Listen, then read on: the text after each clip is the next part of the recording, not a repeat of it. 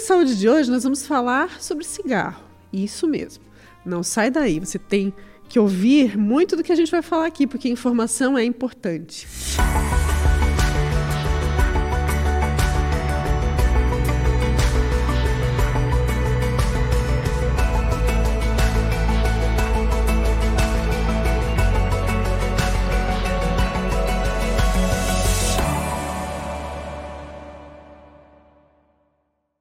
E antes de começarmos essa conversa, eu quero agradecer aqui os nossos apoiadores Maria Rocha e Unicred.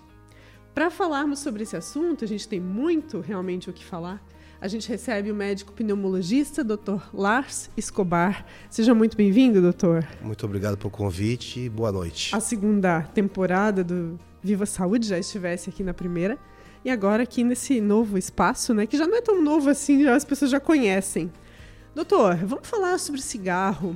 Esse tema é amplo, né? A gente sabe, aliás, as pessoas sabem que é algo nocivo, né? Um hábito nocivo, mas ao mesmo tempo é um, uma questão de saúde pública, né?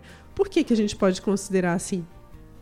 É assim, é, a gente tem pelos gastos com o governo decorrentes do cigarro, então aproximadamente por ano está perto de 60 bilhões de reais por ano. 35 milhões são relacionados a óbitos e problemas de saúde direto. O restante relacionado à perda de trabalho, atestado, perda de produção. É, aproximadamente 13 milhões são o que são, são recolhidos de impostos pelo cigarro. Então são próximo de 23% do que a gente consegue arrecadar são o valor que a gente gasta decorrente do cigarro. Então, assim, a conta não fecha, né? Então, o pessoal comprando cigarro do Paraguai agora ainda, né? Então, essa conta cada vez a gente está gastando mais dinheiro com o uso nocivo do cigarro e não está conseguindo fechar essa conta, né? Então, uma hora a conta chega, né? É, é verdade. É, o que, que acontece no organismo de quem fuma, né? E também fazendo uma, um comparativo com quem não fuma. Na verdade, assim, é, o cigarro ele tem um efeito normalmente por volta de 5 minutos, né? O início do efeito dele. Ele causa. Ele tem uma resposta, né, um ganho que o paciente tem pela liberação de vários neurotransmissores. Então, acetilcolina, noradrenalina, e são, são receptores que causam o quê? Causam melhora da cognição, melhora da concentração, redução da fome, então, isso vai dando um ganho para o paciente, como a cafeína, que também é um estimulante, ele aumenta a frequência cardíaca, ele causa uma inflamação sistêmica no organismo, causa endurecimento de vasos, causa um inúmero número de cânceres relacionados ao tabagismo, aumenta o risco uma gestante que está exposta, mesmo, mesmo que seja fumo passivo, pequeno pedaço gestacional, aumento do risco de doença respiratória dessa criança que vai nascer num ambiente que tenha tabagismo. Então, o que mais tem é problema. Né? É, tem uma série de riscos e problemas envolvidos, né? Mas como tu disseste, né, também é, ele, ele acaba causando um efeito imediato no organismo, né? Que é, muitas vezes diminui a ansiedade, né? É, a gente está tentando aqui achar alguma justificativa para esse hábito mesmo, ele sendo nocivo, mesmo todo mundo sabendo que ele é nocivo, né? Apesar de não haver justificativa, porque a gente sabe que, que a conta é muito maior do que é, esse, é, essas reações momentâneas, né? Que o cigarro. Sim, libera também ativa a liberação de serotonina, né? Que é um neurotransmissor que dá bem-estar, né? Só que isso também é, é, é, é, é curto prazo, né? É, por isso, que o, por isso que uma carteira de cigarro tem 20 cigarros, né? Que normalmente é para durar o período de 24 horas, né? Então não é uma coisa do nada, é uma coisa calculada. O cigarro é, demora 5 minutos para fazer efeito, demora 5 minutos para ser fumado, dura aí por volta Tudo de 20 Tudo isso é calculado. Tudo isso é calculado. Tudo isso tem um porquê. Doutor, tem uh, tipos de cigarro menos nocivo do que outros? Não, na verdade a gente tem é, a gente tem a gente tem cigarro industrializado, a gente tem os DEFs, né, que são os dispositivos isolantes de fumaça, ou a gente tem os vapor, os vapings. Cigarro eletrônico, né? A gente tem o fumo mascado, a gente tem o fumo aspirado, que é o rapé. Então a gente tem diversos, a gente tem o narguile. Uhum. É, Tudo isso é relacionado ao tabagismo. Tem o mesmo efeito. O mesmo efeito. Então existia uma corrente até de alguns colegas que tentavam ter esse tipo de redução de dano. Isso não foi comprovado em nenhum artigo científico, né? Então, bem como reduzir o número de cigarros, também não tem. Então, ou a pessoa para de fumar, ou ela, a pessoa continua, porque fica, continua ativando a cascata inflamatória, né? Então, tu fica estimulando aquele tipo de receptor ali. Então, assim, não existe nenhum tipo. E, assim, e o problema dessa, dessas novas formas de fumar, né? Então, o cigarro eletrônico, a gente não consegue saber a quantidade de nicotina que tem no dispositivo. A gente tem várias substâncias cancerígenas, nitrosaminas, a gente tem o aromatizante, que é justamente para fazer a pessoa começar a fumar e não ter aquele gosto ruim, aquele cheiro na roupa que tinha o cigarro tradicional. Saiu uma matéria da ATS agora, semana passada, da American Thorax Society, que comparou fumantes de cigarro tradicional com cigarros eletrônicos, que provou que o pessoal que estava usando cigarro eletrônico diminui a produção de anticorpos, então reduzir o efeito da vacina. Então, se tu comparar um fumante tradicional, cigarro eletrônico, cigarro eletrônico aumenta o risco de câncer coloretal. Então. E outros tantos tipos de cânceres, né? Sim. Agrava, né, a, a, a chance, o risco de desenvolver os tipos de. Na verdade, ele, ele pode é, piorar certas doenças que a pessoa tem. Então, se a pessoa tem asma, vai piorar o controle da asma. Se ele tiver uma doença cardíaca, como hipertensão, o paciente vai ficar mais hipertenso. Se ele tiver uma arritmia, ele vai fazer mais arritmia por causa de um de, é uma droga que ela é uma droga que tem esse efeito a gente chama de efeito simpático é uma droga que aumenta a pressão aumenta a frequência cardíaca então ela vai desencadear. E o problema é que muitas vezes é uma coisa a médio e longo prazo né? Então a gente tem câncer de boca, câncer de lábio, câncer de língua, câncer de garganta, câncer de esôfago, câncer de estômago, câncer de bexiga um monte de doenças cardiovasculares e cérebrovasculares, então AVC, infarto, tudo isso decorrente do cigarro, vasculopatia periférica, né? o paciente começa a prejudicar a circulação dos membros inferiores, é bastante complicado. Quando as pessoas acessam esse tipo de informação, é, e aí vou te perguntar como médico, no consultório, né? Porque imagino que tem, tu te depare com muitos casos de pessoas que fumam, que tem, apresentam problemas, é, e aí a indicação é parar de fumar, né? É, por, qual é a resistência maior a elas pararem de fumar? Na verdade, muitos pacientes vêm trazidos pelas famílias, né? Então, assim, é, os familiares veem que o paciente tem um problema e quer, quer que o pai, que a mãe, que o irmão, que o familiar pare de fumar.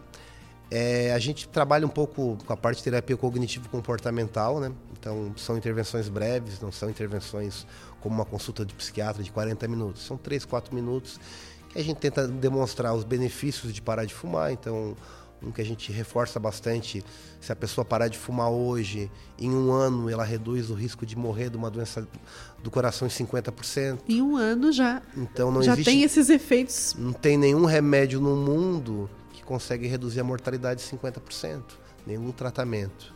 Então a gente começa a fazer isso. Então, Mas parar de fumar já traz esse resultado. Esse benefício. Então esse a benefício. gente a gente tem um círculo né, da parte do tabagismo que é justamente a fase pré-contemplativa, que aquele paciente ele não se beneficia, não acha que não quer parar de fumar, então tu tem que trazer o paciente para a fase contemplativa, que ele contempla esse ganho. Tu tem que fazer a pré-ação, que tu vai preparar o paciente às vezes com medicação, com algum dispositivo de liberação de nicotina por causa da abstinência.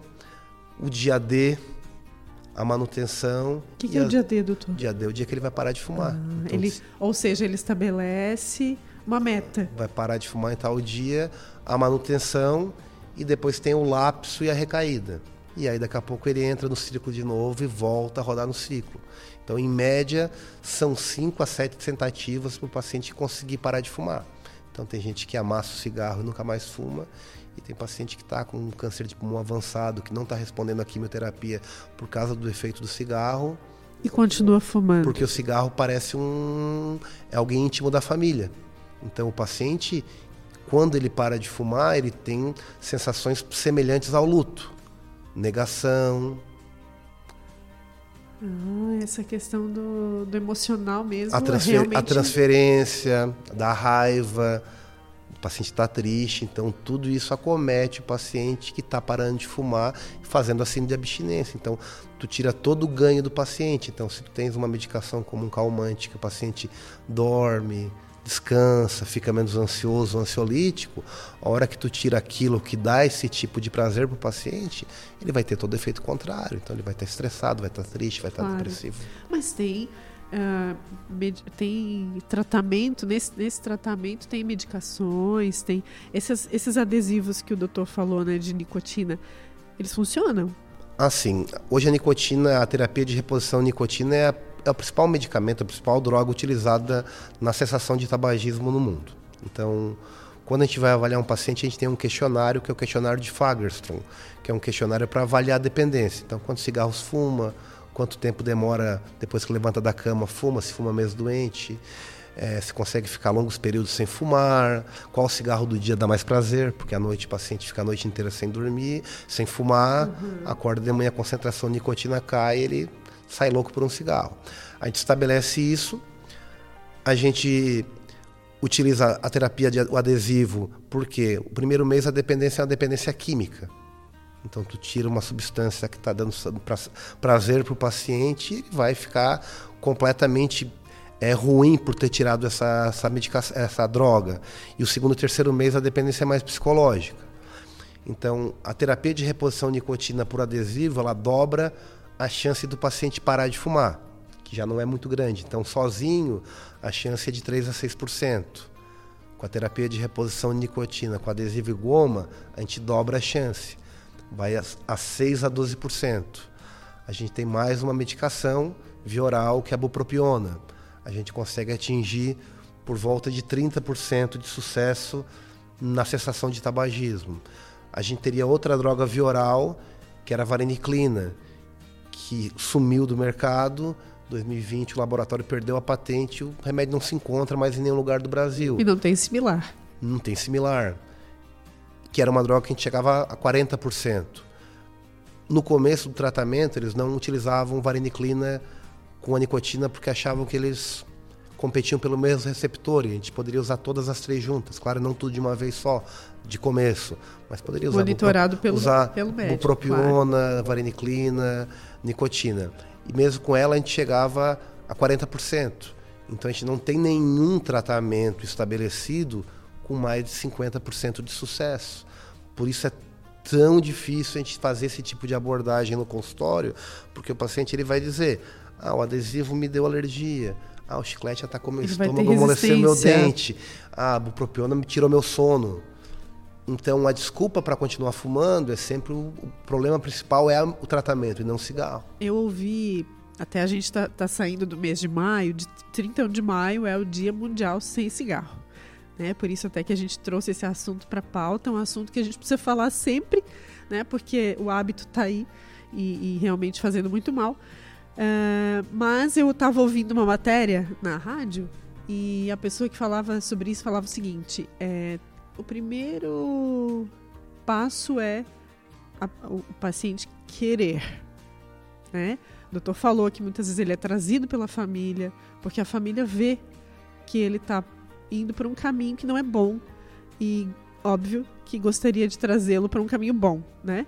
Então a família leva, ele vai, mas se essa resistência é, estiver ali, né, ele não se convencer de que ele precisa mudar esse hábito, realmente todos esses dados aí que o doutor trouxe, né, 30, 40%, 10%, é realmente vai ser assim. Agora tem aqueles pacientes que realmente viram a chave entendem que precisam abrir mão desse hábito nocivo e aí as estatísticas nada, nada impede que ele, que ele mude, né?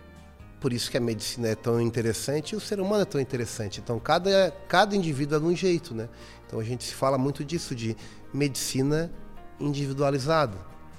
Cada paciente é de uma maneira, cada um paciente tu vai ter que fazer um, um pouquinho mais de terror psicológico nele, outro paciente daqui a pouco se tu for um pouco mais agressivo na tua conversa, daqui a pouco o paciente começa a chorar na tua frente. Então, tu tem que saber, o paciente ele tem uma parte cognitiva importante, tem tua filha, teu neto, quer ver os netos crescerem, então tu vai ter que trabalhar. Então a gente tem que ser um pouco psicólogo nisso, porque se o paciente, quando tu empurra o tratamento, quando ele não quer, a chance de ser um fracasso, isso é importante. Então o paciente ele vai chegar, já usei a bupropiona, não funciona. Já usei o não funciona. motivo então, para não funcionar. E é o que a gente tem para tratar. Então a desculpa é sempre essa. Então o paciente vai se sentir triste, depressivo, vai ter gasto dinheiro e não vai ter funcionado. Isso vai ser uma resistência para ele tentar repetir esse tratamento de novo. Sim. Eu trouxe algumas curiosidades aqui sobre o cigarro. Eu acho que informação também pode contribuir né, com esse processo. Imagina tem pessoas que estão nos ouvindo e assistindo, né? É, a nicotina, né, como já citasse, é uma das substâncias presentes no cigarro e é altamente viciante. A nicotina é a principal, a principal substância de, de causa do vício? A nicotina, sim. De dependência? É, normalmente hoje a gente está percebendo que cigarros eletrônicos é, que são tipo uma forma diferente, moderna da indústria tabagista conseguir o fumante, ele aumenta quatro vezes a chance de ele se tornar um, um tabagista crônico. Então a nicotina que dá essa sensação de bem-estar. A gente tem várias outras, tem alcatrão, tem outra coisa, mas justamente a nicotina é que, que pega o fumante pelo, pela cabeça, né? E aí, uh, estudos indicam que ela pode ser tão viciante quanto drogas como cocaína e heroína. Sim, tem a entrevista do Dinho Ouro Preto.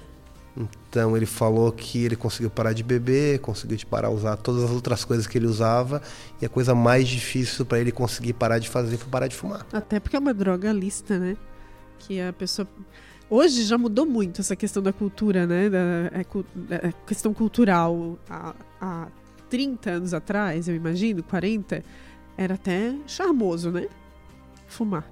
Em público. É. A glamour, é, nunca nenhum tipo de substância, de medicamento, de droga foi tão glamouralizado. Glamoura, glamoura, né? Glamouralizado. Tanto, tanto, teve tanto glamour, né? Sim. Então, assim. Mulheres, homens. Então, assim, né? na música, no teatro, no cinema, na publicidade, nas artes, o cigarro sempre teve. Então eu falo isso que eu pego minhas fotos quando eu era menor, né? A foto aparece eu no colo do meu pai, o cigarro na mão, né? E era uma coisa completamente super normal. Super aceito, super e, normal. E né? hoje essa coisa de smoke free, né? De não ter cigarro em lugar nenhum, uma coisa que é bastante desenvolvida e é importante no Brasil, né? Que também bateram bastante cabeça para conseguir, sim, né? Sim, sim. Mas já é um avanço, né? Já é um avanço. É interessante, né? São mais de 7 mil substâncias químicas no cigarro. Gente, é muita, muita e tem, substância química. E tem é, pelo menos 69 são cancerígenas, né? Isso mesmo. Pelo menos 69 delas são cancerígenas, ou seja, provocam algum tipo de câncer, né? A gente vê hoje tantas pessoas, né, lutando para ter uma vida saudável, né? E, realmente não é, é, uma incoerência com, com esse hábito tão nocivo, né? É claro que a gente sabe também, né? Que quem está passando por isso precisa de apoio. Precisa de apoio, né? Os grupos de apoio, eles são interessantes nesse processo? Sim, são. É, na verdade, o que, que acontece? Eu sempre falo que é muito mais fácil a gente mentir para si mesmo do que quando a gente está em conjunto, né? Então, o grupo de apoio é importante para dividir experiências. Então, a gente tem maneiras de evitar situações de gatilho para o paciente parar de fumar. Então, o paciente tem a fissura, que é uma sensação que ele. É aquela vontade. Que ele está com uma vontade que está faltando alguma coisa na vida dele que ele não sabe o que é, que é o cigarro. Então, existem situações que são automáticas. Toma um cafezinho, acende cigarro. Tá associado, joga uma né? cervejinha, acende cigarro. Joga um baralho, um carteado. Então, tu tem que tentar quebrar isso. Então tem desde tu tá com uma balinha, uma coisa de baixa caloria para o paciente não ganhar peso, um chiclete, uma fruta, para sempre estar tá com alguma coisa na boca. Alguns falam chupar gelo. Gelo, né? Quebra essa sensação também por causa da fissura. E isso é normalmente o pior é sempre no primeiro mês, por causa da dependência química. Venceu aquele primeiro mês, tem já andou um bom caminho, né? Sim, aí o segundo e terceiro é a dependência psicológica. Então a pessoa vai fazer uma volta no centro, vou fazer o que? Ah, ah, vou fumar um cigarrinho, dá um tempo. Então ele tem esse tipo de associação também, porque o cigarro é um é uma parte da família dele. Então é uma briga quando tu quer tirar e assim, já me tiraram tudo, agora querem me tirar o cigarro também. Então é uma briga bastante injusta pra gente, né? Sim, imagino. É, tem pessoas que falam que, que substituem com sucesso, né, é, o hábito de fumar pela prática de esportes. Ou é, da atividade física. É porque, correr, na, enfim. É porque, na verdade, o que, que acontece? Quando o paciente vai parando de fumar, então em 24 horas ele já reduz a quantidade de monóxido de carbono no sangue. Uma semana a parte de movimento. 24 horas. A parte de movimento mucociliar, de limpeza do pulmão, já começa a se normalizar. Então, tu causa um processo inflamatório nesse paciente. Então, se tu pegar uma, um paciente que está fazendo atividade física e parando de fumar, ele provavelmente vai ter um, vai ter um perfil ou vai ter uma performance melhor de um paciente que está fumando. Então, o cigarro causa essa liberação de neurotransmissor e a, a atividade física também faz, né? Então libera serotonina, endorfina. Então o paciente tem esse aquela tipo sensação de bem-estar, né, doutor? De bem-estar. Então por isso da atividade física. Então é difícil porque às vezes a gente tem um paciente que já tem uma perda funcional por causa do cigarro, que o cigarro vai acelerando essa perda da nossa capacidade pulmonar e aí ele já sai cansado. Então a gente tem que tentar abordar o paciente, claro, quanto mais cedo o paciente parar de fumar, melhor para ele. Então, hoje 80% do que a gente vive é relacionado ao nosso estilo de vida. 20% vai ser o que? Poluição, história familiar, radioatividade. 80% é o estilo de vida. Sim. É responsabilidade nossa. Exatamente. Interessante, interessante. É... Aqui tem uma outra curiosidade. Fumantes passivos é, fumantes passivos. O fumo passivo ocorre quando uma pessoa inala a fumaça do cigarro de outras pessoas ao seu redor. Estima-se que o fumo passivo cause mais de 600 mil mortes por ano em todo o mundo. Ou seja, pessoas que não fumam, nunca fumaram, mas que convivem com quem fuma. Inalam aquela fumaça. Isso causa esse, esse... Na verdade, a gente tem assim: primeiro, a gente tem uma estatística né, dos cânceres de pulmão, primários de pulmão. 92% é relacionado ao tabagismo. 3% deles são relacionados ao fumo passivo. A gente tem quatro correntes do tabagismo: a corrente primária, que é o paciente que está fumando, a corrente secundária, que é o fumo passivo, então a gente tem maior risco de, tipo, barman, quem trabalha em ah, que convive, casa, claro, de, casa de bingo, claro. bingo. A gente também tem relacionado a fogão a lenha, esse tipo de coisa. A gente tem a, a corrente terciária, que é aquela o paciente fala: "Ah, não, eu fumo sempre na rua" mas a fumaça cinza está na roupa, na barba, no cabelo ou mesmo nos móveis da casa. Então a fumaça está ali.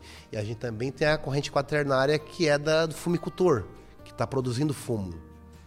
Então tudo isso vai gerar um tipo. Então a gente tem um ditado na pneumologia que a gente fala: avô fumante neto asmático porque ele vai estar tá carregando essa alteração genética que o cigarro dá, de estimulando, porque tem criança em casa, então as crianças vão ter maior número de rinite, rinocinusite, tá associado. polipose nasal, dermatite atópica, por causa do cigarro. Então, o ambiente, o que é poluição? Poluição é qualquer, qualquer coisa diferente que a gente tem no nosso ar, seja sólido, poeira, seja líquido, seja gasoso, é poluição, né? Então a fumaça do cigarro ela é deletéria, né? Para qualquer indivíduo. As pessoas estão, ah, ou melhor, os jovens estão começando mais cedo a fumar? Ou como é que, como é que estão esses dados, doutor? Na verdade, a gente tinha uma, uma redução aí, depois da década de 90, 2000, de 35% da quantidade de fumantes. É, muito mais relacionado à classe social, então classes sociais inferiores e pacientes com menor nível de escolaridade tendem a ser fumantes tendem a ter essa dificuldade de entender os malefícios do cigarro. Alguns estados do, da região sul e sudeste, as mulheres estão empatando com os homens, como o Rio Grande do Sul. Então, normalmente, sempre o homem fumava mais que a mulher. É, por causa desses dispositivos eletrônicos, então tem pai que fala: ah, meu pai, meu filho não bebe, meu filho não faz, não usa nenhum tipo de droga, ah, ele só faz ali um cigarrinho eletrônico achando que aquilo não faz mal. Então a gente tem ali liberação de metal pesado por causa daquela aquele aparelho de metal. A gente pode ter vazamento de lítio pela bateria. Então a gente tem o pulmão, que é o Evale, que é uma lesão aguda pelo vapor, que causou em 2020 mais de 70 mortes nos Estados Unidos pelo uso do cigarro eletrônico.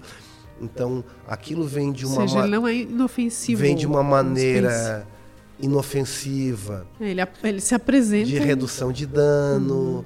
Ah, não, que a temperatura é mais baixa, mas isso é uma maneira da indústria, indústria tabagista conseguir mais fumante, porque o cigarro hoje é uma coisa ultrapassada fumar, né? Como a gente fala, né? Ah, pessoal, não posso fumar aqui. Tem gente que não, que não gosta de fumar em público, né? Tem pessoas que tu nem imagina que fumam. Exatamente. Né? Os artistas, principalmente, né? Muitas pessoas, que, né? que alteram a imagem, né? Então, não, não adianta, né? Então, um cirurgião oncológico, um pneumologista, pode estar tá fumando. Sim. É, a, é, a, gente também a gente traz essas informações justamente para que as pessoas fiquem alertas, né?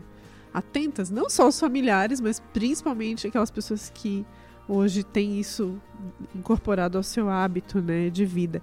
É, no, no Brasil, assim, uh, essas campanhas que foram impressas ali na carteira de cigarro, né, a campanha de conscientização, isso também contribuiu para que as pessoas ficassem mais, mais conscientes? Ou a própria campanha do Dia Mundial Sem Cigarro? Eu acho que sempre é válido fazer isso, né? Então, assim, é, demonstrar que a gente não tem no álcool, né? Então, o álcool também é um, uma droga liberada mata bastante gente diretamente. Desestrutura famílias. Ou indiretamente né? é uma coisa legalizada. E a gente não tem esse tipo de informação, né? Então, se tu lembrar. Não das... tem o Dia Mundial sem álcool. É, né? tu lembrar das propagandas da, do Hollywood, era o cara andando de bug, surfando, andando de surf. Então, a, agregavam a propaganda, a mídia, a um hábito saudável, né? E bem pelo contrário, né? Então, é importante, é, até onde isso é acaba incrementando e fazendo a pessoa parar de fumar, vai. Então a gente brinca, né? Ele compra a carteira, troca a carteira da, da impotência pelo do câncer de laringe para mim, ele troca a carteira de cigarro por uma foto por outra. Que ele não quer essa, quer pra... outra. É. Não, não, deixa. Esse aqui é menos problemático. Problemático, mim, é. E eu prefiro essa. É. Uh é claro que culturalmente a gente já falou aqui, né, que as coisas mudaram um pouco, mas também a gente sabe que muita gente hoje tem o hábito e não, não, não revela, não mostra, não fuma publicamente, né? Ou muitas vezes é confrontado por quem não fuma, né? Sim, né? Isso também, né? Sim, né? Quando vai viajar, vai fazer uma viagem de carro, vai ficar num hotel. Então, a maioria dos hotéis hoje são, são todos smoke free, né? Os restaurantes, então não restringe mais... né, o acesso. Restringe, né? Então restringe. é mais ou menos a evolução a gente pensar no coletivo, né? Sim, sim. O que, que pode, se pode esperar daqui para frente? Falando com o médico pneumologista, que é né, direto, acho que todos os especialistas aqui eles teriam algo para falar contra o cigarro. Eles têm, né? A gente traz sempre a pauta aqui. O, o cigarro, a, o não fumar está sempre embutido na pauta, né? Principalmente os oncologistas e tal mas falando diretamente como médico pneumologista, porque o pulmão é o órgão que é, acho que é mais emblemático nesse processo, né? É sim, né? Justamente a gente, pelas políticas públicas no Brasil, do Ministério da Saúde, a gente vinha conseguindo reduzir progressivamente. Então, na década de 80, era 30% da população fumava. Hoje é 8,5%. Então isso. Ah, mas então é um, é dado Só importante. que agora, com o uso dos novos dispositivos eletrônicos, a gente espera isso dar um boom e aumentar bastante o número de fumantes por causa dessa coisa disfarçada, aromatizada. Então a gente tem o narguile, então tem estudo de Porto Alegre que compara uma sessão de narguile com 100 cigarros fumados. Então se for olhar, é um carvão, uma bola de carvão preta, uma mangueira que sai uma quantidade de fumaça e às vezes acha que isso também é um hábito, entre aspas, saudável e aquilo também faz bastante mal. Né? O que, que, mais influencia uma pessoa a começar a fumar? Tem esse dado? Olha, eu acho que é a influência dos amigos, da família. Porque, porque durante uma época, até estava ouvindo outra pessoa comentar isso, assim, é, tinha essa coisa da aceitação do grupo, né? Ah, só eu que não fumo, então eu sou peixe fora d'água, né? É claro que hoje não existe mais isso, pelo contrário, muitas vezes o grupo tenta influenciar aquela pessoa a não fumar, né? É, mas uh, que, a influência de casa, por exemplo, os pais fumantes. Assim, eu vou dar um exemplo da minha casa, né? Meu pai, mas meu pai fumava, meus dois irmãos mais velhos fumavam, o irmão que estava acima de mim não fumava. Então, sempre pego o exemplo do que está acima de ti, né? Então, ele não fumava, eu também não... Foi uma, uma influ... influência. preferisse a, a influência positiva. positiva, né? Então, assim, os amigos não fumam. Tinha na faculdade bastante gente que fuma, né? E bastante gente teve dificuldade. Então, tem um colega de faculdade que teve um câncer de esôfago por causa do cigarro. Jovem, eu imagino. Jovem, menos de 50 anos, passou uma baita cirurgia agressiva. Aí conversei com outro colega, não, mas ele bebia muito destilado. Não, não, é só malboro mesmo. Então, uma hora, uma hora a conta chega, uma hora conta chega. Então, hoje está tá muito mais difícil tu ser fumante do que tu era antigamente, né? Só que a gente vê que existe a política governamental de proibir o dispositivo eletrônico, mas se tu for numa rodoviária, tu for numa, numa tabacaria, tu vai ver que vai ter um monte tipo de pendrive lá e, e vapor, e vaping de maneira diferente. E isso é um, uma qualquer luxo hoje, né? O pessoal se diverte com isso, né? Digamos que alguém esteja nos assistindo, doutor, e pense assim: ah, não, mas eu já fumo há 20 anos, 30 anos, 40 anos. Nunca é tarde para deixar de fumar. Na verdade, assim, o nosso pulmão ele fica maduro com 18 a 25 anos. Então a gente vai envelhecendo e vai perdendo todo ano 20 ml por ano de capacidade pulmonar, em média. Todo ano? Todo ano. Então eu tenho pulmão numa pessoa de 48 anos. Não vou ter um remédio, uma medicação, nada, que vai voltar a ser jovem. O tabagista, dependendo do perfil que ele é, se ele é um declinador rápido, se ele é um exacerbador, se ele tiver uma doença pré-estabelecida, ele pode perder 60, 80, 90 ml por ano. E isso vai fazer com que cada vez... Quando a gente fala de ml? ml. Mas é, é... A gente tem, normalmente a nossa capacidade pulmonar são 5 litros. 5 litros. Essa é a nossa capacidade normal. Capacidade pulmonar total. Então a gente vai perdendo. Para uma pessoa de 70 quilos. ml. Quando a gente vai envelhecendo. Até chegar. A chegar a 80% quando tiver 70 anos aí. Então a gente... Isso a gente está considerando uma pessoa saudável. Pessoa que não me... teve Covid. Isso uma pessoa de, uma... de 1,70m. De 70 quilos. Se tu pegar um cara de 2 metros de altura, provavelmente a capacidade pulmonar dele é maior porque ele tem um pulmão maior. Aquele paciente que continua fumando, ele continua acelerando essa perda de função pulmonar. Então, eu digo para o paciente, está caindo em queda livre. Tu pode descer de bicicleta, de carrinho de rolimã. Então, a tendência é realmente tu tentar desacelerar a perda funcional, porque o paciente que é um tabagista de longa data, ele tem dois caminhos. 25% vai ter câncer ou acabar no oxigênio. No oxigênio, aquele oxigênio que traz para o lado da cama. Do lado da cama, com concentrador, com oxigênio líquido, o que for. Então, são dois caminhos. Então, o paciente ele, ele fica num estado, quando desenvolve a doença, a principal doença que é o DPOC, que é o enfisema, que é a bronquite crônica, o paciente ele fica num estado de catabolismo, né, porque ele gasta mais energia para respirar do que ele consegue consumir, então ele perde massa muscular, ele fica depressivo, fica ansioso, porque ele deixa de fazer, ser uma pessoa independente então, ah, o vô não dá para levar, o vô dá cinco passos aqui, está cansado, não consegue acompanhar. Então ele começa a se isolar. Então é justamente Tudo esse tipo. É então, quanto, é, isso é para ontem, né? Então a gente tem que ficar reforçando. Mas dá para parar esse processo, né? Dá Porque como tu estavas falando, né? em 24 horas a concentração de monóxido de carbono já diminui. Exatamente. Mesmo Aí, numa pessoa que fuma, fuma há bastante tempo. Então o paciente vai começar a melhorar o controle, a pressão vai começar a melhorar, a frequência cardíaca vai normalizar. O paciente ele está sempre acelerado por causa do cigarro, né? Então, o paciente que infarta, ele não pode fumar no UTI, ele não pode fumar durante a internação, porque o cigarro vai aumentar a demanda de oxigênio do miocárdio. Então, o paciente, o paciente leva escondido lá no bolso para fumar escondido, né? Então, o paciente vai aumentar o risco de morrer na internação, né? decorrente de, de usar o cigarro antes ou de usar o cigarro depois também. Então, é uma coisa que a gente sempre tenta pegar esse gancho quando o paciente está internado, que ele tomou aquele susto, né? A gente aproveitar aquele susto, vamos tentar parar de fumar, vamos organizar, porque ele já ficou 5, 7 dias, 20 dias. Então, eu tenho pacientes que ficaram 30, 40, 100 dias numa modalidade de terapia intensiva. Falou, não, não vou fumar mais de jeito nenhum, porque eu não quero mais voltar para lá, né? Não quero passar para aquele tipo, que é uma coisa desumana, né? A gente tem toda a parte de Não cuidados, é, não né? é o ideal, Mas é difícil, né? Um paciente, Sim, uma pessoa sim. que está tendo uma, uma vida normal de uma É para uma outra. limitação, de alguma maneira é uma limitação. Um cuidado, mas é uma limitação, né? E aquelas pessoas que pensam assim, ah, eu sou jovem, posso parar de fumar daqui 10 anos. Tenho 30 anos, posso parar daqui 10 anos. Assim, a gente. é, eu falo sempre isso, eu tenho 48 anos, mas eu tenho amigos meus que fumam desde os 13, dos 14, né? Então. Estão tudo atrapalhado agora, né? Então, assim, estão com doenças pulmonares crônicas, tem uma capacidade pulmonar já ruim, às vezes tem uma gastrite, tem uma úlcera, já estão com as coronárias entupidas, mas assim, é, por isso que a mulher vive mais que o homem, né? O, a mulher se cuida, a mulher vai no médico fazer exame de revisão, vai fazer rotina. Ele não vai, né? Então ele não quer, ele não quer ver a hora que a conta chega, mas uma hora a conta chega.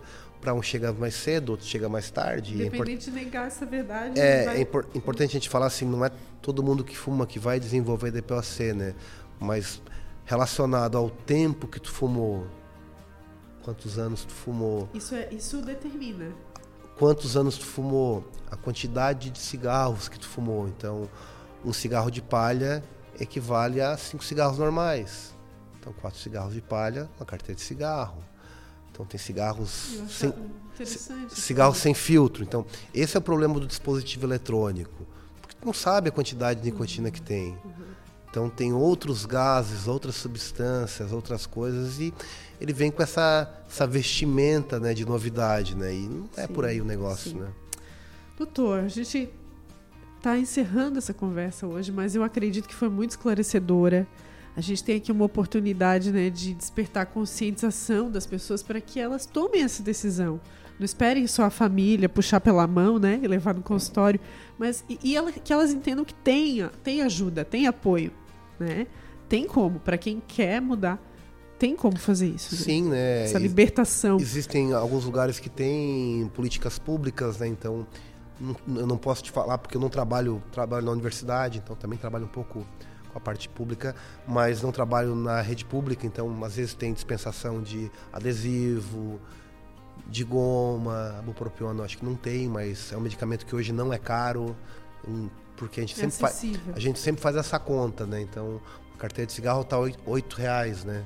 Então, 30, 30, 30 cartas, 240, 250. Então, a gente Sim. acaba sempre impelindo esse tipo de Sim. coisa no paciente, o paciente dá aquela resistência que ele não tem dinheiro para nada, né? Mas o cigarro ele sempre tem a grana, né?